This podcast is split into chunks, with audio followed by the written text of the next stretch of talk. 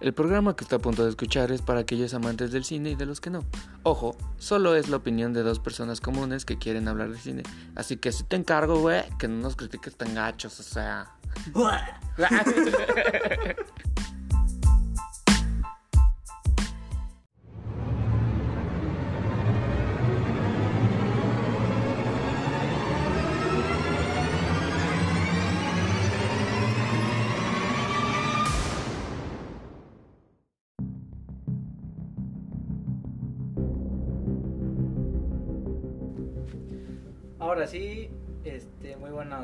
días, tardes, noches, madrugadas. Este sí es el bueno.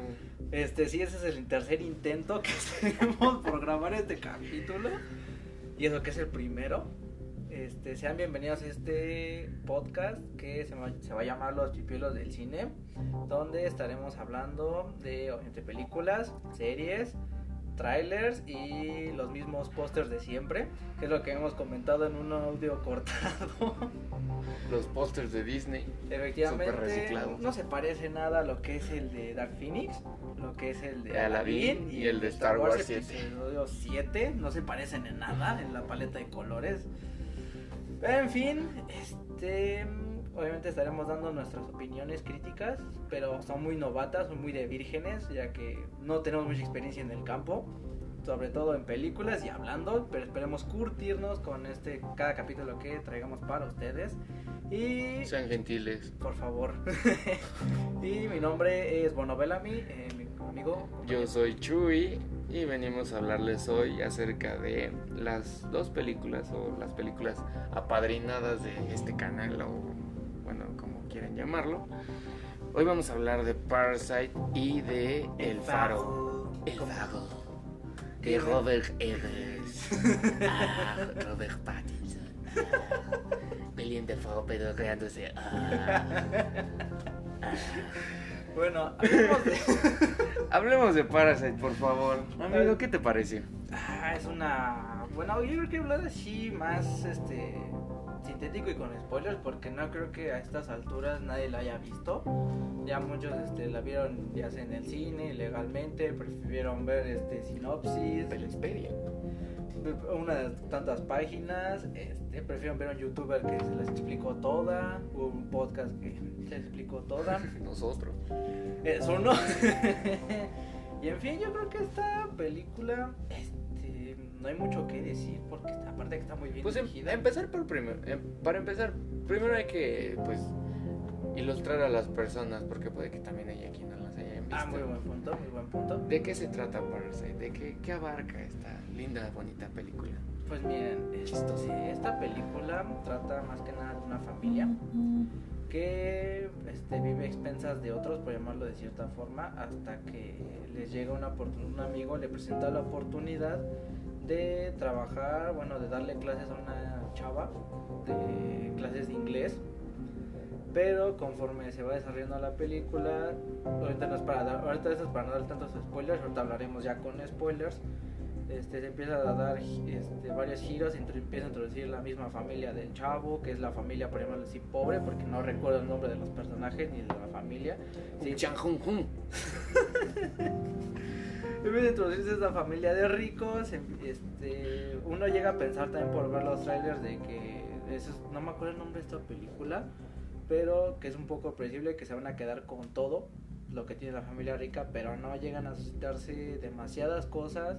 Esta película también tiene varios géneros, tiene tanto comedia, tiene drama, Terror. tiene terror, que sin, o sea, sin siquiera tener un antagonista, por llamarlo de cierta forma Un asesino, Un un asesino. monstruo. Como quieran llamarle, hay terror, hay comedias y hay momentos en que llegas a reír y bueno, a mi parecer cuando la fui a ver, el público como que todos estábamos de acuerdo en qué momento reír, sorprendernos, Estaban coordinados. Ah, estábamos, o sea, que- estaban- estábamos coordinados, era como si fuera hecho a propósito. Sí, pues estaba tremendamente calculado todo. Exactamente. Por eso la dirección está de este chino, no, no, chino, Coreano. Coreano, Surcoreano. que es que, ¿cómo? Bon- Bon, bon Jong-ho. Jong Bong-ho. Eso. Es, un nombre difícil de pronunciar, quiero aclarar, pero. O se hace el intento. Ah, exactamente. Dime a ti qué te pareció, amigo. Mm, creo que Parasite es una muy buena película. Creo que no tenía un, un- una expectativa creada de ella. Creo que me la habían recomendado, pero dije, ay, pues la voy a terminar viendo pues, en mi cantón, en- pues, ahí en Penispedia, donde me la fuera a piratear. No hagan piratería. No hagan la de mi compañero, por favor. Eh, pero no, creo que fue un- algo bastante, o sea, que no prevenía que iba a pasar, ¿no? Creo que iba con la esperanza, no sé, fue un día que no quería ir al cine y fue como, ah, pues vamos a ver esta, ¿no? Que llama Parasite, me la recomendaron, que no sé qué, órale, pues. Y cuando entré, o sea, fue una experiencia bastante, pues, buena, creo que desde el inicio te fueron, te van planteando muy bien la película te van formando a los personajes como debe de ser. Yo creo que en, en vez de, no sé, en vez de planteártelos como muy sencillos o muy Simplones. simplones, sosos, por así decirlo, los va evolucionando. Ellos mismos se van apoyando para evolucionar. Exactamente, también, en forma actoral, que fue el caso del actor principal, por llamarlo de cierta forma, que es el papá de la familia pobre. Y perdón, obviamente, por llamarlo así, porque pero no nos acordamos de los nombres Sí, de las no, los familias. nombres son criminalmente imposibles de pronunciar. Exactamente, entonces, este, Una morrita, eso ¿no? por un momento. Va a comentar no, se llama Haichi Hamichi Ham. No, está bien. Es que ahorita estábamos este, comentando en uno de los clips anteriores que no se pudieron grabar, pero yo creo que el papá de la familia de bajos recursos, por un momento creímos los dos, creo que sí estamos de acuerdo, de que iba a ser un personaje soso, que nada más iba a estar ahí de puro relleno, al igual Sí. que otro personaje que es la ama de Javed, que íbamos a quedar como que, ay, está ahí chido, pero Ajá. no, creo que él tiene después ya más, más relevancia en la película. Al final aportan peso a la trama en general. Creo que en el caso del papá es un personaje que desde que empieza la película tú dices, ay, pues este cuate pues, no va a hacer nada, muy lento, eh, no, no le da el, no, ajá, que no debe le a da el soporte película. que debe, pero una vez que termina o bueno, que va evolucionando la película, te vas dando cuenta que es como el que más, pues puede ser que problemas o más cosas carga, ¿no? Ajá. Y en el caso del ama de llaves, creo que es el personaje que sí, de, ver, de plano, casi, su ausencia en casi toda la película, nada más al inicio y al final, casi, casi, es el otro giro muy interesante que plantea el director aquí, que tú dices, ah, pues ya la corrieron y ya, ¿no? Ahí fue. se va a quedar como Ajá, o sea, ya película. va a seguir y ella, pues, Va a seguir con su vida. va a ¿no? seguir con su vida, se va a encontrar otra casa, ya. Sobre todo porque hay tomas donde ella se ve como que despidiéndose de la, de la casa. O sea, literal, pues dejando a un lado su, su vida que tenía, ¿no? Ahí con esta familia. Y uno dice, pues va, o sea, se fue. Ya, Y ya, ahí la X, dejaron. ¿no? Bueno, hasta eso como que en cierta parte dices, ah, ya la dejaron morir, está bien, ya. Ahí se quedó. Ahí se quedó. Pero después llega a pasar otro giro en la película porque esta película tiene, está llena de giros, yo creo que cada casi 20 minutos tiene bastantes giros. Lo vuelve a regresar, es, es un rollo completamente. Por eso digo, ahorita volvemos a, con los spoilers. Ahorita no es como que una pequeña sinopsis sin spoilers. Ajá. Si algo quieres agregar, pero sin spoilers. Mm, Pues nada más, creo que pues, ya soltamos uno diciendo que corre la señora de De buena sencilla. eso sí ya, pero no, creo que en general, pues cosas sin spoilers no se pueden decir más que más que es una buena película, está muy bien hecha y tiene una trama bastante digerible para hacer un cine que casi no se ve aquí en México. En lo personal, pues lo más que llega son películas comerciales, a veces sí llegan películas de cine de arte que esta, pues bueno, la consideraron para entrar en cine de arte. No sé los demás que opinen, digo, puede haber alguna película más todavía de cine de arte que haya llegado que no hemos hablado todavía, pero pues, en su momento lo hablaremos. Pero creo que sin spoilers, Parasite es una muy buena película. corran a verla, véanla en el cine de preferencia la película, en la página que prefieran. Quieran, en el mercado también, si quieren. Sí, porque ya saben cómo circula la piratería Aquí en en este bello país. sí, ¿no? mi México mágico, ¿no? Ahora sí empecemos con la parte de los spoilers. Aparte los spoilers. Ese cuántos spoilers no tiene, porque es que si te enteras de uno ya no lo haces tan, ya no es tan inesperada la película. Sí, creo que. Como que ya te lo esperas así en corto. Exactamente. Creo que el primer. ¿Cuál sería el primer giro, por así decirlo? ¿Cuál consideras que es el primer giro? Yo creo que la, entre comillas, la hermana, güey. Entre comillas. O sea, porque es un poco inesperado, pero tú no esperabas de que ella fuera este, a entregarle por lo mismo del hijo que tiene pedos mentales. También. Luego de ahí corren al chofer, ese, ese medio, ese era medio, medio esperado, pero para incluir a su papá. Y era como de, ¿qué tranza? Luego incluyen a, a su mamá y es como de, ¿a qué pedo? Y así van corriendo varios de la de la casa, bueno, de los que trabajaban con ellos. Ajá. Y no sé qué quieras agregar de ahí. Eh, pues, ¿qué te puedo decir? ¿Qué te puedo decir? Es que, o sea, creo que, por ejemplo, la parte del chofer, mm, sí lo... A mí me dio risa en lo personal porque pues la hermana así bien... O sea, no, nada, nada tonta, o sea, Sabe lo que iba a hacer. sabía lo que iba a hacer y sabía qué, qué onda, ¿no? Y sabían ellos, toda la familia sabía de entrada dónde tenían como su manera de irse inmiscuyendo ahí en la familia. Desde el principio con el chavo que va a dar clases de inglés y luego ya pasas a la hermana que va a darle clases de arte al, La solía. al niñito, ajá, pues dibuja bien raro, es arte de alto. Y le avienta un choro mareador de, no, su hijo tiene un problema ahí. Porque siempre pone como parte negro de aquí Ah, en sus sí. dibujos y eso es algo mental y que no sé qué. Y luego la mamá bien imbécil. Ajá, Porque no, no yo sé creo que es, es como el director jugando con nosotros en el aspecto de que te ríes, ¿no? Como que dices, no, mames, esta señora no puede cometer tal pendejez y Y es todo lo contrario. totalmente, o sea, los, los ves y dices como, ¿qué onda, no? Pero pues creo que los giros en esta película son bastante buenos, mm, Nadie, todos son inesperados. bastante inesperados diría yo. Sobre todo con el final. Yo creo que Sí. fue el giro más sorprendente. Que es como, obviamente ya habíamos grabado algo, pero valió cheto. es que en, en el final, no sé si, bueno, para los que ya la vieron, ya ven que está redactando este es la carta para no es que te voy a ayudar y que no sé qué y o sea te lo luego te lo plantean ahí toma donde plantean donde ya lo está haciendo y dices ah no manches qué buen pedo la verdad de que ya lo está este ya ayudó a su jefe ¿Crees que, te, ¿Crees que se reformó, no? El chavo. Ajá. porque te lo pintan así bien bonito pero te lo pintan tan bien que te lo crees del cuate, el chavo con su corte, Pero- de, su corte de BTS, güey. Bien producida ya. pues de hecho sí hasta tiene el pelo Sí, pintado sí, ¿no? güey, o sea, literal, él, él ya se vio en modo BTS, súper tuneado, seguramente ya se hizo como tres cirugías, se depila las cejas y todo eso, entonces, o sea, un sueño bastante elaborado y planeado, pero pues, está bien, no sé, digo, cada quien.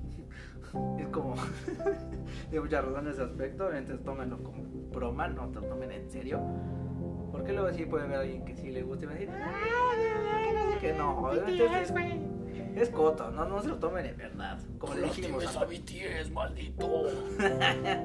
sí hemos visto comentarios así sobre todo en Facebook Sí, y es, cañón. y es como estábamos comentando no de que mm, de la nada te estoy planteando esto de que ya se eh, ya salvó a su papá por llamar de cierta forma y están reunidos lo que son toda la familia pero de la nada no te hay una toma donde apenas solo le está escribiendo y solo como que es una promesa y entonces de ti depende si Sí, o si sea, eso no, y o te, te quedas como con esa. Te quedas como con ese nudo, por así decirlo, en la garganta que dices, pues, güey, o sea, sí se lo imaginó y ya tiene como el sueño, pero pues falta que pase y que su papá siga vivo. Pero fíjate, creo que sí nos van a contestar esa pregunta, güey, porque estaba escuchando y había visto también de que iban a hacer serie la de Parasite. Ah, que iban a hacer a la miniserie de HBO. Sí, yo lo había leído el artículo, pero no había entendido bien qué era lo que iba a hacer, porque dije, ay, pues si van a hacer la película miniserie, o sea, va a No ajá, no no- no para tiene que la vemos, ¿no? Ajá, no, si se la van a continuar, pues sí, mínimo, pues que una sepamos, ¿no? ¿Qué pasó, o- no? O un antes, si quieren. ajá, o si, ¿qué pasó? Si este carnal pues, sí se volvió miembro de BTS o, o no, o se hizo mujer también, o sea, y es, quién sabe, ¿no? Como esta película da giros, pues espero que también la serie. Yo, yo sí espero que dé también muchos giros la Que- serie. No, deja tú eso, que esté muy involucrado el... La película el- con la serie. La película y también el director, porque, ¿sabes? Ah, no, que- es el. No va a ser el mismo. ¿No va a ser el mismo? No, es- no me acuerdo el nombre, creo que creo que empieza con Adam, no recuerdo, la verdad no recuerdo, una disculpa. Pero dicen que creo que Ah, es ya bueno. sé quién es este güey. Es Adam McKay. De- vato. el que dirigió la de la gran apuesta y la del vicepresidente. No sé. Es que sí. Bueno, para los que hayan visto ya esas películas, creo que el Adam McKay tiene una forma de hacer el cine. O sea, es buena, a mí la verdad sí me gustan sus películas. Que como que esas rupturas de cuarta pared que tiene y aparte su forma de explicarte. Por ejemplo, la de la gran apuesta. Es una película que um, si eres de economía y vas en la ESCA, la vas a entender al 100%, Ah, ¿no? muy cierto, muy cierto. maneja unos conceptos de economía muy brutales que yo, por ejemplo, no soy de economía, o sea, no tengo ni un concepto de economía. Ninguno de los dos, ¿eh? O sea, es una película que llegas y dices, ¿qué, qué está diciendo? Pero la película está, o sea, es buena en el aspecto en el que te va explicando esos conceptos y te los explica literal con peras y con manzanas. Entonces, si algún día las quieren ver, pueden verlas, son muy buenas películas. Pero regresando al tema de que si Adam McKay está involucrado en Parasite, mm, siento que la, pel- la película, la miniserie puede tomar un giro bastante extraño. Porque pues una cosa es la forma en que uno dirige y otra cosa es la forma en la que Bong Joon dirige. Sí, obviamente un ejemplo claro de cómo las formas de dirigir siempre son muy distintas es la nueva trilogía de Star Wars. Que eso también hablaremos en un capítulo. El capítulo total de Star Wars, ese se los prometemos desde... Ese sí, ese sí, es, pro- ese sí es promesa, sí o sí. Sí. Ah, porque tenemos a traer este. el- Porque ya que también está hablando de Star Wars, está el, el último episodio, está nominada. Es más, está nominada banda sonora, güey. John Williams lo ha hecho de nuevo, señores. Pero bueno, ese, ese es, ese es el tema para los globos. Para los globos. Para los Oscars, Para los, globos ya pasaron. No, yo creo que Parasite tiene un, o sea, tiene potencial de ser explotada, pero el problema es Pero que que sea por el mismo director. Exactamente que el director tenga un- un- un- un- una mano en ese volante porque puede que le den un rumbo que tal vez no pueda continuar bien la historia y más que nada de que quien va a tomar las riendas de este proyecto, quien lo va a producir, va a ser HBO. Entonces, sabemos que HBO ha hecho buenas cosas, pero también es muy. tiende a arruinar muchas series por su final. Game of Thrones. Watchmen. Entonces, pues creo que si Adam McKay se mete de lleno con este proyecto, pues quién sabe qué pueda pasar. Podemos tener como una película más, o una miniserie más explicativa, o quién sabe qué puede ocurrir. Pero esperemos que tome una Una buena rienda. una buena rienda y tome ejemplo del director para porque también este Bong, Bong Joon-ho fue nominado mejor director Sí, está no, mejor director mejor película entró Mejor guion. tanto en mejor película extranjera y mejor película entró Ajá. Parasite Así como Roma el año pasado. sí entró a mejor película ya no me acuerdo Sí, entró a mejor película Roma. Muchos habían votado por ella y muchos se decepcionaron porque no ganó. Pero pues era sorpresa. se mordieron una chichi y yo creo que ahora sí Green Book sí era buena Green Book sí me gustó no sé qué. Eso también yo creo que hablaremos después. Ese sí no se lo prometemos, no se lo prometemos mucho. pero en algún momento haremos una review de De- las películas Que antiguas han, que han ganado los Globos y los Oscars a mejor película. Eh, ¿Algo que quieras agregar para Parasite? Mm, pues creo que no, ya mencionamos los giros, los... Podríamos hablar del punto malo, que era lo que estábamos comentando hace unos, unas cuantas pruebas de sonido más atrás. ¿La distribución? Ah, sí, la distribución, porque no me lo van a negar para aquellos. Yo creo que algunos, o la gran mayoría, tuvieron que verlo, ya sea ilegalmente, por este, páginas, ya sabemos cuáles son, o tuvieron que irse al cine un poco lejano. Por ejemplo, nos tuvieron que ir hasta, llamarlo así, la cineteca. O es que sí, bueno, más la distribución, porque la- lo que abarcaban los gran, los- la gran mayoría de los cines más cercanos que tengan, o sea, que tengan el suyo, eran películas comerciales como Los Ángeles de Charlie, la de Puente, creo que era de espías de no sé qué. Espías en, no sé, Espe- Espías encubiertos. ¿no? algo Y así. Will Smith se lo convierte en una paloma y ya. o sea, Star Wars todavía sigue, que es lo, lo sorprendente de esto. se ha mantenido. Se ha mantenido, que no le ha ido muy bien en taquilla. ¿eh? No, no. Y tiene-. Ay, Jumanji. Jumanji, no manches, en otra película de que, híjole. Que también tendremos esa categoría de películas basura. Pues, no, deja tú. No tanto películas basura. Yo creo que son películas que tienen un agujero increíblemente enorme en sus tramas. O a veces. Que te terminan gustando. Ajá, o sea, son películas tan malas que te gustan o que cumplen el hecho de que nada más entretienen, pero ganan así de dinero. Así fue el caso con Jumanji, la, La primerita bueno, del, la- bueno, de, la del del- 2018, ajá, de ¿no? 2018 con La Roca. que Porque no- seamos sinceros, nadie quería verla. Bueno, o sea, en mi caso yo no quería verla porque sé en el trabajo de este Robbie Williams. Que en paz descanse el vato, un gran actor. Yo cuando me enteré esto me quedé, qué asco, ¿no? Porque le hicieron videojuego. bleh. Y de la nada te enteras cuánto recaudó en taquilla. Dices, ¿qué? Una increíble Suma. suma, es increíble cómo el mundo puede llegar Y a cantidades. Por eso llegaron a hacer la segunda parte. Seguramente van a ser una tercera. Es lo que algunos están diciendo, que a lo mejor hice tercera parte, depende de igual pues, cómo está, está, está- en México está arrasando increíblemente y en el mundo también. Bueno, Pero- digo, porque La Roca en Instagram acá rato anda publicando como ya son tantos millones. Ah, sí, cierto. Pero pues que también la segunda parte, por lo que llegué a ver, es lo mismo que la primera. Nada más son, mismo. digo, así como te lo muestra el siguiente nivel. O sea, es lo mismo, no te muestra nada nuevo. Y eso yo creo que también, creo que por eso medio, medio, medio fracasó en taquilla. Me- Medio, ajá, medio, porque sí Cumplió mucho- con el éxito de Ajá, entretener a la, a la gente, ¿no?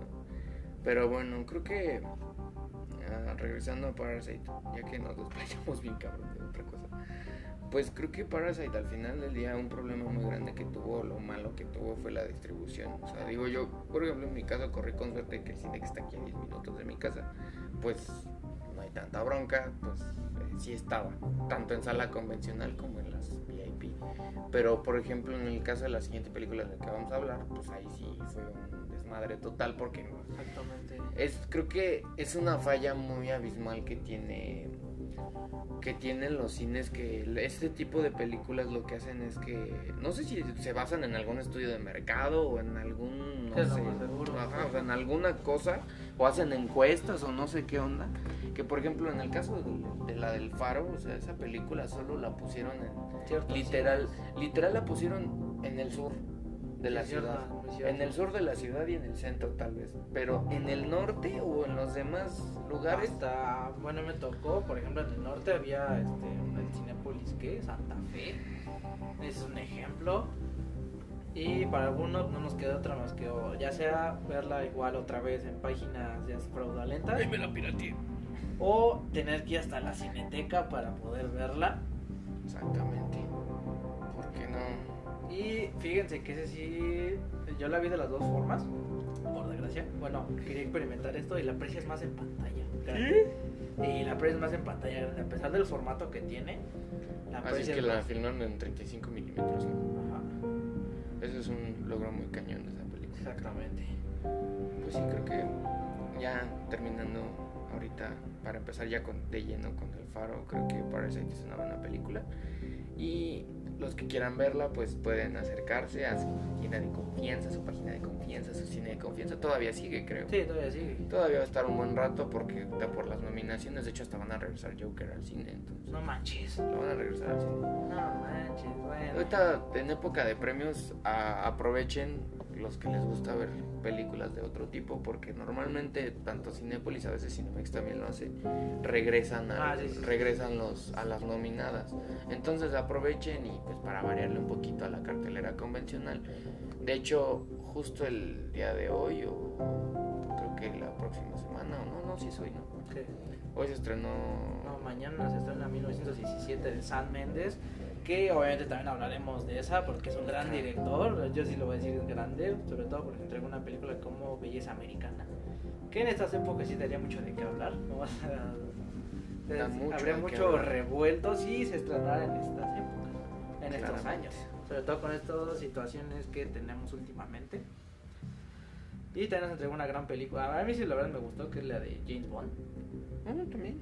Bueno, no es grande película, pero sí es, sí es buena. es ¿cuál buena. dirigió de él? ¿No fue de Skyfall, no creo? Skyfall. Creo que sí, creo que sí, Skyfall. Sí, Skyfall fue buena, de hecho, con esa me enganché más en, en el 007. Porque no, la de Casino Royale sí me gustó, pero no tanto. Pero bueno, llegamos a la parte en la que hablamos Del del faro. El faro. El. Hijers. Ah, William Dafoe. P2. Robert Pattinson cogiéndose una sirena. De spoilers, güey, ya sabes. Spoilers, ah, sí, es cierto. Ya soltamos el spoiler más pornográfico de la película. Este, no lo escucharon, hagan que no han escuchado nada. Bueno, ni saben por qué este, pasa esto, pero vayan a verla. Eso sí, si no la han visto, corran, de verdad. A la página, al cine, no importa, pero véanla. Es una muy buena película. En mi gusto personal, me gustó mucho más. Disfruté más que la de la bruja. Mi compañero tiene otro comentario diferente sobre eso. Pero hablemos de, del faro, ¿Qué, qué, qué pensaste cuando la viste? Quiero, quiero saber qué, qué, qué, tanto pobl- qué tanta enfermedad pobla tu cabeza como para entenderle esa me película. quedé, al principio me quedé con cara de ¿qué? Sobre todo cuando tiene estas visiones, luego como esos Ya ni.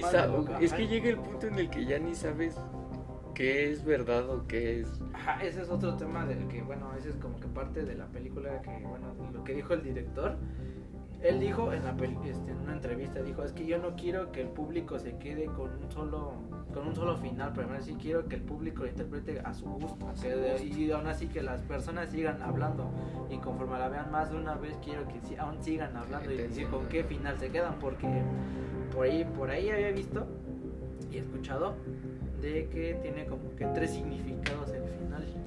Sí, Tabarca. Bueno, antes de entrar a los significados del final, Ajá, una breve sinopsis de lo que es El Faro. El Faro es la segunda película del director Robert Eggers. Ah, ustedes, bueno, quienes son fanáticos del cine de terror, lo podrán conocer por su trabajo en The Witch. Ah, es una película bastante buena, la verdad. The Witch es una película de mis mm, películas favoritas de terror, me atrevería a decir, porque él tiene una forma de enseñarnos un terror psicológico bueno, no un terror como el que hace James Wan últimamente. Ay, bueno. Otro tema de qué hablar cuando, cuando salga el conjuro. tres. El Conjuro 3, ¿no? Sí, o sea, creo que nos hace, creo que deben de quitar esa, el cine debe de quitar esa maña que tiene de los jumpscares ya bien pronunciados, así como de que de verdad el protagonista está en la puerta y ya lo sabes, o sea, de verdad sabes que el, la, el- el monstruo, el demonio, lo que sea, está del otro lado de la puerta y te lo remarca ahí como de, ve, aquí está el demonio, güey. Creo que Robert Eggers hace un trabajo muy diferente con The Witch, que fue su primera película. El, la, la trama, todo, el, el- la fotografía, el lugar, la escena, todo está, para mí está muy bien hecho. Las actuaciones también son muy buenas. Yo me acuerdo que cuando la fui a ver al cine, am, terminé bien traumado de la película porque sí regre- regresé a mi cantón y sí estaba así como de qué pedo, qué vi, güey, así como que qué pido. Pero me gustó porque hasta cierto punto la trama la digerí bastante rápido, o sea, le fui agarrando el hilo rápido, pero también tenía sus partes confusas y ya es como al final sí es como, güey, qué, qué Ahora sí, onda, como no? el meme, ¿no? Del chinito. Ajá, exactamente. exactamente. Y ya entrando pues al Faro, yo creo que el Faro al ser su segunda película, él pues se sigue esmerando, ¿no? En levantar este género que es el terror psicológico, Bastante bien, de hecho. influenciando como, bueno, muy influenciado por películas antiguas en el caso de, yo creo que una de sus influencias más grandes, por lo que alguna vez escuché, creo era Dario Arge- Argento, que es un italiano que hacía Ah, cine sí, de terror. Sí, cierto. Él fue el, de hecho, él fue el director de la de Suspiria, de la primerita, no la, la nueva. La- ambas películas son muy buenas, de hecho. Pero bueno, Robert Eggers lo que hace con esta película es presentarnos a dos personas, Los dos, fareros. dos fareros. Uno con experiencia y el otro apenas. Y otro apenas iniciando, ambos llamados Thomas. Bueno, Bueno, ahorita les explicamos el pedo de los nombres. Eh, ambos llamados Thomas, uno encarnado por Robert Pattinson y otro encarnado por William Dafoe, quien pueden conocer por el Duende Verde o en el caso de Robert Pattinson, el vampiro de Crepúsculo. o uno de los del Rey, que es la película de Netflix. También, o en el caso de William Dafoe también puede ser en John Wick. John ya es Wick. que es el maestro de. El- ajá, exactamente. John Wick. El, de hecho, ahorita este, la subieron a Netflix, me sorprende. Que es la de la última tentación de Cristo. Ah, de Martin Scorsese. Efectivamente. Entonces, otra es de- la chichi mientras ve Marvel. Igual hablaremos de Martin Scorsese. y después. Marvel. Y Marvel. Pero bueno, creo que el faro. Creo que, o sea, de grandes rasgos, al, al, seguir esta historia de los dos fareros, nos habla de cómo el, el, personaje de Robert Pattinson se encarga o de cierta forma es mandado a esta isla desierta con un faro, básicamente. O sea, para entrada, ustedes si se quieren apoyar en algo, toda su locación, toda su, pues, donde desarrolla la película es en una isla, no van a ver nada más que eso. Y eso, y fíjense que eso es lo más curioso, que el director solo necesitó dos actores, un faro y con eso desarrolló la historia y la historia funciona demasiado bien. Y de hecho, entre datos curiosos que tiene la película es de que una, la fotografía, que es muy sorprendente y sí entiendo su nominación, que fue utilizada con cámaras actuales pero los lentes fue utilizado de los 60, 70, no recuerdo muy bien. Por en que se ve como que sobre todo utilizando el blanco y negro. Y también la lente no se llegaron a notar lo sucio y demasiado gastado. Entonces como que te, entra este tema nostálgico, por llamarlo de cierta forma. Y mm, otro también, otro, ah, el, todo el set lo hicieron ellos. No, no se encuentra en ningún lugar ese faro. Sí lo tuvieron que hacer todo, o sea, como lo ve en la casa, el faro todo fue fabricado a manita. Efectivamente, y también fue inspirado en pinturas. Eh, la verdad no me acuerdo de los nombres de las pinturas. No, de hecho, pues hay varias pinturas. Ajá, bueno, pero hay más como que más dos icónicas y conocidas que la gran mayoría se va a basar en ellas. Pero creo que, bueno, o sea, lo que abarca más o lo que esta historia pues nos quiere relatar es como cómo cada uno se empieza a volver loco a su forma. A su forma, ¿no? No, de hecho, no tanto el caso del personaje de Willem Dafoe. porque Porque él ya está. Él ya está loco. Él ya está loco. Ese güey ya está loco. Es, desde, que, desde que lo conoces, el, el primer diálogo que se avienta en la película porque sus monólogos que se avienta durante toda la película son bastante fumados. Y además te lo demuestra al principio de la película, cuando hay una toma donde, de hecho también está en el trailer, no es spoiler, donde te muestran a los dos fareros, ya te muestra cómo es cada uno, más o menos con simples facciones y cómo, medio se comporta cada uno. Su forma, hasta en su forma de caminar. Creo que o sea, vas entendiendo muy bien quién es, pues quién es quién. quién, es como inseguro, quién es como ya confiado, quién sabe qué pedo. Quién está medio loco, quién apenas va a empezar a ser loco. Exactamente, entonces creo que el, el Faro es una, una película de terror psicológico que pues si son fans de este género o les gusta como quedarse pensando pueden ir a verla. Aunque de todas maneras veanla, porque es nuevo terror, de cierta forma llamarlo, porque ya estamos acostumbrados al cine de, de James Wan o directores como por ejemplo de la Annabelle no sé cuántas partes tiene, Chucky no sé cuántas partes, bueno reboots tiene. El reboot de Chucky. Eh, bueno, son cosas para otro día, pero si son fans de las películas de terror les puede les puede llegar a gustar esta película. Digo, hay quienes son fans, por ejemplo, yo en mi caso soy muy fan de las películas de los 80 donde todos los efectos pues no había efectos visuales como tal de computadora, sino todo era práctico, ¿no?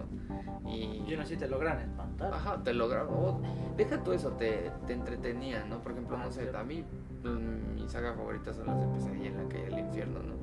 Muy buenas películas. Y, o sea, esas películas, o sea, tú no podrás decir, pues son de, entran en el género de terror slasher, pero son películas que no dan miedo como tal. Entonces, en el caso de aquí del Faro, creo que si son personas que les gusta el cine de terror, pueden ir a verla. Si no, pues también dense una vuelta, digo, para cambiarle un poquito al, a, las, al, al, a los género que ven, ¿no? Ajá, exactamente, algo nuevo, ¿no? Y ya si no le entienden, nos mandan un correo para que les expliquemos. O, escuchen el video, o escuchan el podcast, cualquiera de las dos. Algo que también quisiera resaltar esta película, no sé tú, Robert Pattinson. Porque sí, lo que clips anteriores estábamos hablando de que el vato siempre le da le dan o escoge papeles que dices lo, encas, lo encasillan en, muchos géneros que son muy muy absurdos, este, muy absurdos no hay películas absurdas no que uno dice, por ejemplo, no sé, supongamos, ¿no? Una, una película chida. Eh, punto el padrino, o sea, es un ejemplo. Que el actor vaya a ser Robert Pattinson y dices, ¡qué asco! Pero ya cuando le das un buen le das un buen papel y es una buena película, que es el caso de El Faro, pues dices, güey, ¿a poco es este Robert Pattinson? Te sorprende mucho porque en el caso de, o sea, yo creo que su vida de ese güey después de Crepúsculo fue como una fue picada porque, o sea, no conseguía, no aterrizaba un papel bueno, siempre le ofrecían muchas cosas diferentes. Yo me acuerdo que después de que terminó la saga de Crepúsculo y en el inter de eso, las películas en, el que, en las que él llegó a salir fueron todas muy de romance adolescente, ¿no? Por eso que todos nos mandaban al demonio. Sí, o sea, yo creo que fue así su declive total. Ya apenas hace como unos 2, 3 años fue cuando empezó, se decidió a hacer cine, Cine de verdad, Ajá, cine, independiente. En su, gener- en su mayoría eran películas independientes que de hecho varias ni llegaron aquí a México. Pero pues empezó a reivindicar, entonces un día entró en la mira de, de de Robert Eggers, ahorita de Christopher Nolan, eh, en el futuro de Matt Reeves como Batman. Que también Y- sería tema para hablar porque pues, hay muchas opiniones sobre eso. Yo sí le tengo fe al vato. No le tenía fe, pero ahora yo sí.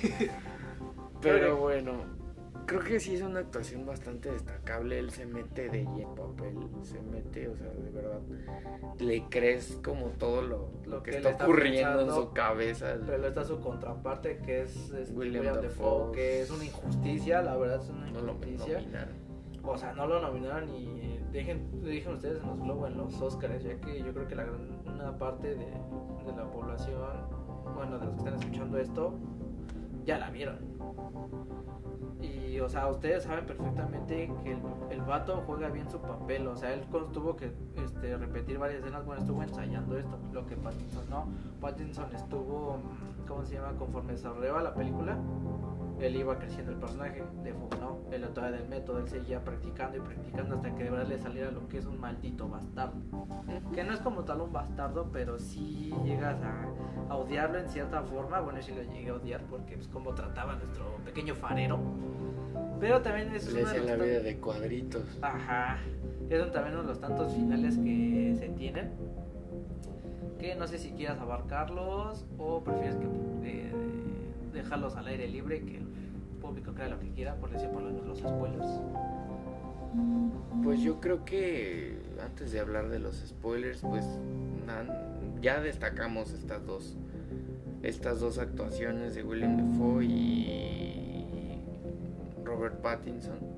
Creo que son bastante bastante buenas y la verdad creo que no sé, destacan. Salvan bastante la película, digo, yo tengo ahí mis diferencias, ya llegaremos a eso en un momento. Pero pues sí, es una buena película de terror.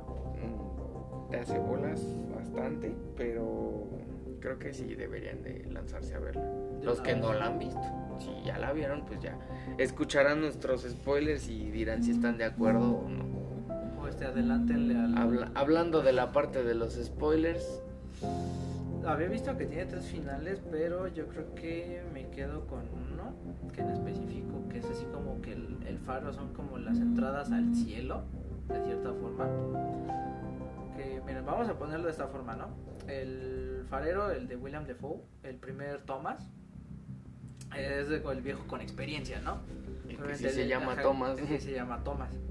Pero nada llega un vato todo meco, como que, y sobre todo se guía en cosas que creo que el, el farero viejo no ve, que es que le empieza a decir, no, es que nos toca mínimo Michi Micha de ver el faro, pero el farero le dice, en él, güey. Es El mío". faro es mío, sí, básicamente. Tuvo la grabación, chavos. Lo sentimos. Interferencias menores. pero bueno, ¿en qué nos habíamos quedado? Ah, estabas, estábamos platicando, dialogando acerca de que las actuaciones fueron bastante... Ah, no, estamos de lleno con la, con la historia, ¿no? Bueno, sí, Sí, estábamos hablando ya del, del final que pues William Dafoe era una perra con Robert Pattinson. Sí, ah, bueno, ahí nos habíamos quedado. Sobre todo con este libro que. No, bueno, el cuaderno, ¿no? creo que es Su, es como una... un registro. un registro, Ajá, un ajá, registro de cómo trabajaba el vato y si hablaba pestes de él. Ajá, o sea, sí, él siempre lo negreaba y en el registro siempre ponía que era una mierda y que no hacía Ajá, en nada. pocas palabras, pues que no, le, no cobraría nada y es cuando se detonan más las cosas. Empiezan a suceder varias, varias cosas dentro de la película. Que pulpos. ahí es cuando entran los, los finales mitológicos, podemos decir, porque hay como que uno, dos mitológicos, si no me equivoco, y otro más como el que sería teológico, que es el de Dios, por llamarlo así, como les había dicho, que es el, el farero viejo, es como si fuera el guardián de las puertas del cielo, y pues nada más lo quiere para ese vato, pero llega un vato que apenas sí sabe que ve y quiere como, como que ser buena persona, ya quiere entrar directamente al paraíso. Entonces mata al guardián.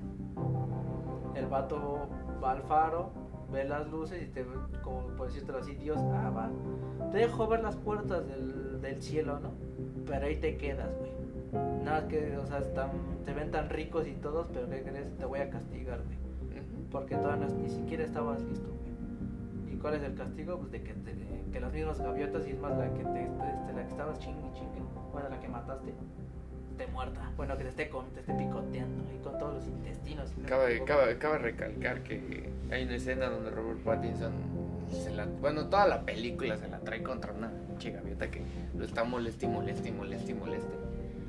Que siempre está como insinuándole o no lo deja pasar y él pues se molesta y en una ocasión la literal la azota y pues la mata.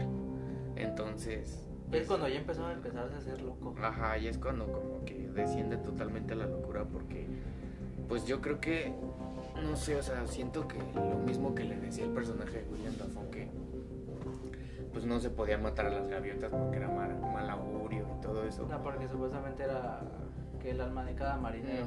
Que no sé si te parece curioso, pero no, porque bueno, se supone que el farero viejo menciona de su acompañante que murió porque también se hizo el ojo, supuestamente. Y hay una gaviota, esa precisamente la que está jodiendo a Pattinson, bueno, al, al farero joven.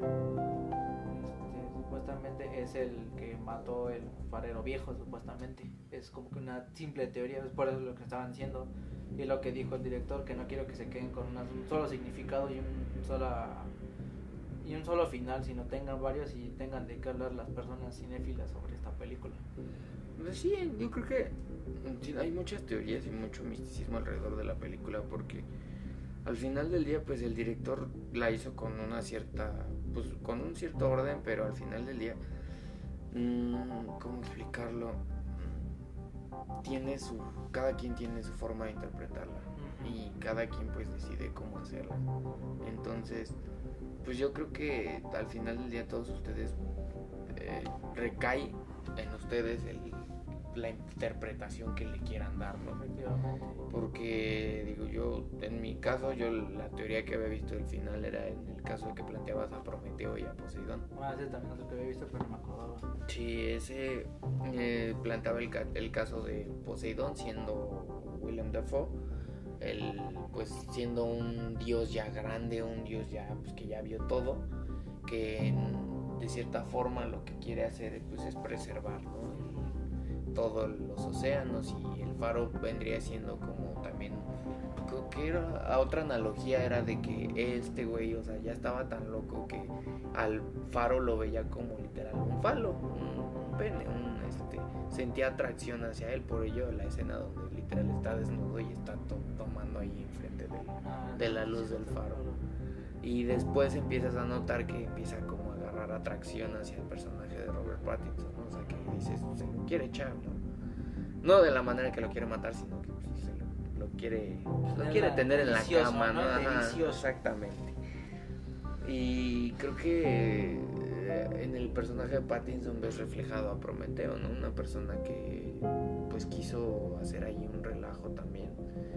Pero pues su castigo fue lo mismo mencionado al final, lo de las gaviotas, ¿no? Que Zeus lo dejó amarrado a una piedra y las gaviotas pues, se- literal se lo comieron. Ah, sé que eso también viene en una pintura, ¿no? De un Ujú. pato donde le estaban picoteando, pero en este caso son cuervos. Ujú, exactamente. Y es creo que las analogías o las teorías más locas que pues, pueden escuchar. Yo creo que si alguien no le entiende o si alguno de ustedes no, no le terminó de entender bien a la película, creo que deben de lanzarse a esos videos porque neta, sí, en mi caso me costó mucho trabajo captar bien qué onda así. Cuando acabé de verla así fue como, ¿qué? Sí, O sea, sí fue como, ¿qué, pedo? ¿Qué- qué estoy viendo? O sea, Hay algunos que sí, yo creo que sí la habrán entendido la primera, bueno, con un significado que se hayan quedado, o si es que entendieron todos, pues qué chido. Pero hay personas normales como nosotros que dijimos, ¡eh! ¡eh! Así Sí, como o sea, la es como que... No, sí, o sea, te quedas como que pensando así como... como que no encuentras un significado, un, un porqué a las cosas y como hasta te frustra. Sí, a mí llegó un punto en el que yo estaba así viéndola y dije como... ¿Y a qué horas ¿A qué horas, a qué horas pasa algo? ¿A qué hora qué onda? De repente hay algo que es muy confuso en la película. Eso puede entrar en la parte del cringe, yo creo. Que la película de verdad hace muchas. mm, como muchas que ilusiones. Tiene demasiadas ilusiones, demasiadas cosas que te hacen dudar de la misma ver, ah, veracidad de la película, ¿no? O sea, dices, pues, ¿qué onda, no? ¿Qué estoy viendo? Porque en un punto dices, es que es un sueño de él, es un sueño del otro, o sea, no sabes a quién ya no sabes a quién ajá. creerle, porque la escena simplemente donde este cuate, Robert Pattinson, entra porque supuestamente se mete a la casa porque supuestamente el personaje de William Dafoe lo quiere matar con un hacha. Ajá. Y, dices, Y de repente el personaje le dice, no, ¿por qué me estás correteando con un hacha? Pero le dice a Robert Ajá, Pattinson como eso. desde, desde el loco ya ni sabes a quién creerle, Ajá, si a Pattinson o a Defoe. Ajá, porque no sabes qué onda, o sea, de verdad está tan confusa que sí cuesta trabajo digerirlas en cierto punto. Bueno, eso es lo que yo creo. Pero no sé, amigo, ¿tú qué opinas? ¿Qué, qué crees que es lo más destacable, lo bueno que podría ser? Como yo, bueno, ya había mencionado, este, Pattinson en primera, pues, la verdad sí me sorprende que actúe así. Sí, cuando el vato sí tiene potencial, pero pues, como ya este, reiteramos, eh, sus papeles que le dan encasillados del chico guapo, alto, bronceado, Defoe sobre todo, y mm, más que nada este tipo de terror que nos ya no, ya no tenemos este terror últimamente. Ya no hay terror. Ajá, en el terror, porque es más, hasta Eagers toma así como que efectos visuales prácticos. Cuando ya todos se van por el clásico pantalla azul, verde, como Mm, que recayendo ya mucho en, Ajá. en el uso de efectos visuales. Y, o sea, y es- está bien no usar O sea, efectos. no, es malo, pero hay que saber Pero el buen, bien. o sea, el buen cine de terror, lo que yo creo es que era el que usaba menos efectos visuales y usaba más efectos visuales prácticos. Como él es un ejemplo, o sea, los únicos efectos, bueno, efectos entre comillas especiales que, por ejemplo, tiene la de Halloween, pues la, la sangre. Y eso es como que es un meh. De hecho, es curioso porque a mi hermana le sigue dando miedo y tiene como 29 años. Eh, y el, el- son películas que llegan a trascender por eso, porque Ajá, sus bueno. efectos son tan remarcables o hacen tanto, hacen, se notan tanto que pues por eso son conocidos. o sea, y en el caso de del Faro, pues creo que la mayoría pueden sentirse identificados por ese ese ese monstruo invisible que es las películas de terror de psicológico en las que no sabes qué onda, ¿no? O sea, no sabes quién, ahora sí que quién es el violador. Eh, porque, o sea, uno piensa en un principio como, no, es tal persona, ¿no? O al final te sacas de onda y dices, pues qué onda, no, esto no me lo esperaba. Entonces yo creo que es una buena película en ese aspecto. Su fotografía es muy buena, su manera de filmarla creo que ambienta mucho el- la época en la que se desarrolla, ¿no? Es como le, nada más le bastan un faro, dos personas, una casita, ya con eso. Ah, ya con eso haces, ¿no? historia. Exactamente. Y sí, lo que eso también es curioso porque, o sea, hay unos que dicen, no, es que necesito más. Hay directores que sí, no recuerdo muy bien sus nombres, pero llegan a decir, es que necesito de más cosas para poder hacer una gran película. Un ejemplo, James Cameron.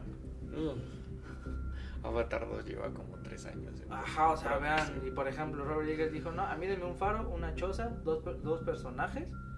Con eso tengo, y vean todo lo que pudo desarrollar con solo eso. Bueno, incluyendo la sirena, por llamarlo de cierta forma. Tengo un, un punto ahí con la sirena, pero ahorita estamos hablando de lo bueno, ahorita ya llegamos a eso. ¿Qué consideras malo de aquí? Bueno, yo creo que ya lo mencionaste varias veces. Creo que, o sea, en lo personal, digo, sí soy fan del cine de Robert Eggers, creo que hizo una buena película, pero en lo personal yo soy más fan de The Witch. En el caso del Faro, mi problema principal o mi, mi asunto aquí con esto, creo que... ¿Qué pedo con la sirena? ¿Qué Es que pedo con la te- vagina de una sirena? ¿Qué, Es qué- que tú- ¿Qué? ¿Qué? Cosa neta, ¿qué? es que creo que también entra como que de, de ese mitológico, si no me equivoco. Pero, o sea, no sé, o ¿a quién le interesaría? Bueno, no sé, es que de Es verdad. que era su está tan- deseo sexual desde Ajá, o sea, de verdad estaba tan enfermo ya, o tan urgido sexualmente que agarraba la figura de la sirena que, es- que se encontró y literal se imaginaba cogiéndose una sirena. Se hacía el delicioso con Ajá, o una sea, sirena. pero, o sea, literal, o sea, se ve ahí, o sea, la toma así súper rápida de la vagina de la sirena, después otra toma de él ya literal cogiéndose a la sirena, luego otra toma acordándose del vato que mató, después de repente ya no, ni se la está jalando con ganas y ya tira la... O sea, literal, No, esa, esa secuencia es bastante perturbadora, la verdad sí es, sí es perturbadora. O sea, de verdad eh, no, no entiendes qué está pasando. O sea, estás primero, dices, bueno, ok, el compa se le está jalando, ok, está bien. De repente las, alucinaciones, ¿no? El- la vagina de una sirena, después se está cogiendo la sirena, después está recordando algo que hizo, que era asesinato, y ya después, o sea, se empieza a, debrayar ya tanto que llega el punto en el que hasta el vato se pone a gritar, ¿no? Y rompe la figura así todo enojado, ¿no? Como de, Ah, No, era una, una maldición. Ajá, o sea, de verdad, creo que mi punto malo con la película es que, en mi caso, que no soy tan del terror psicológico, hay- son pocas las películas que conozco, me costó mucho trabajo, mm, es muy difícil entender esta película, por el caso de que, pues, tú vas creyendo una cosa y de repente te la cambia y ya de repente ya no sabes qué onda ni, con, ni contigo mismo, ¿no? Ya termina la película y dices como, ay. ¿Ahora qué? Ajá, así como que, ay, qué pido, o sea, de verdad te, te pierdes tanto y al final es cuando te quedas como de, ¿qué pedo?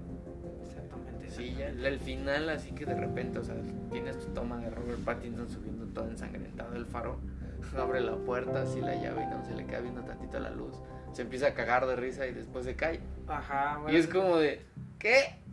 Y luego aparece la toma, como les he dicho, la de las gaviotas, dices, ¿eh? Sí, ya, de- ya después dices como, ¿qué pedo? ¿Y cómo llegó ahí? ¿Qué se cayó? ¿Las gaviotas lo Pero jalaron? como te había dicho, son de los tantos este, finales que tiene. Eso tiene que ver con los Ajá, o sea, sí, tienes que agarrarle una interpretación a todo, ¿no? Yo creo que. Digo, el, el porqué de cómo llegó de caerse del faro a, A estar desnudo. a estar desnudo, que las este, gaviotas se lo estuvieran comiendo, eso sí jamás lo vamos a saber, pero al menos ya tenemos nuestras teorías acerca de todo eso. Pero bueno, ¿qué considerarías que es lo cringe de la película? Porque sí tiene, no, no, no puedes descartarla que sí tiene cosas. Pero yo creo que ya los mencionaste, ¿no? No es uno de la sirena, cómo se empieza delicioso. Ajá, o sea, la Es escena, de- la escena de la masturbación de Robert Pattinson es... Ah, eso sí me dio, en vez de que me diera perturbado, me dio risa. Es que da, o sea, da risa, pero ya después como que lo analizas como y de- te quedas que como de qué "¿Con cara de pedo. qué?". Sí, o sea, es como... ah. sí, como que... ah, no Pero no, sé. yo creo que lo único malo que sí le considero fue la distribución. Sí, Solo fue la distribución, yo creo que nada más es lo único que considero malo. Creo que la distribución, esa sí, la verdad, la distribución de la película del Faro fue de las peores. Creo que Parasite mínimo la pusieron acá por, Ajá, por el norte, pero sí, el Faro sí solo la distribuyeron por el sur Más totalmente. bien con, con lugares más, este, más... ¿Cómo se dice? Hipsters. Más- Ajá, ejemplo, Hipsters. hipsters. Hipsters, así, si se quieren ir así, sin rodeos, lugares hipsters, el sur, así, básicamente. Exactamente. Y creo que, pues nada más. O sea, digo, el hecho de que sea una trama a veces confusa, pero digo, ya cuando ves como tres videos de explicaciones, ya entiendes Ya, qué sí, pedo. entiendes ¿no? bien la película. Sí, ya entiendes bien qué pedo, ¿no? Pero, pues se las recomendamos bastante, ¿no? Y para cerrar, pues nuestro querido y hermoso programa, primer capítulo, ¿qué, Capítulo pod- qué- uno. qué- qué quisieras agregar? Pues que esperemos encontrarlos la siguiente semana con hablando de, de Jojo Rabbit. Esperemos. Esperemos. Igual de, de mujercitas, igual esperemos. Todo depende a ver qué se nos ocurre. Y si la suben a la, pel- la Pelispedia, mujercita. eso también este, eso sí se los prometemos, que es este el capítulo de los Óscares. Ah, Ya sí. que sí va a ser un buen debate, yo creo, sobre todo por el tema del Joker, porque mi consideración a Todd Phillips le queda grande, el mejor director. Pues, es que sí tiene Ajá. su historial, o sea, yo no lo considero un buen director, creo que hizo una muy buena película, pero creo que su o sea, su historial de películas no No lo respalda hablar, ajá, ajá. sí, o sea, ¿Cómo pasas de ver, no sé, qué pasó ayer? a- a- ¿Qué pasó ayer 1, 2 y 3 a Joker, no? Dices, ¿qué? Ajá, sí te Ajá. queda- Yo también cuando salí de ver esa película dije, no, esta película no la dirigió el güey que hizo, ¿qué pasó? No, y ayer?". además tiene un poco el estilo de Scorsese. Porque es que ese vato muy plasmado, muy plasmado se ve el, todas esas películas de Taxi Driver y El Rey de la Comedia. Esas películas están muy plasmadas. Creo que si a alguien le gustó Joker, creo que si ven Taxi, Dra- comedia. Taxi Driver y The King of Comedy, Que- les van a gustar. Ah, este, una se encuentra en Amazon Prime. Y ¿no? el, que es el rey de la comedia Taxi Driver en YouTube. Taxi Driver también está en Amazon Prime. ¿Ah, sí? Yo tuve que ver en YouTube.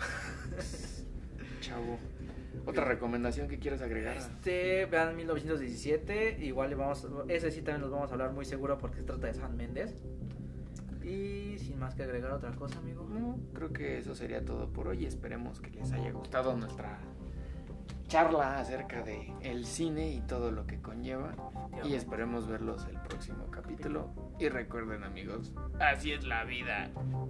Cuídense. Adiós.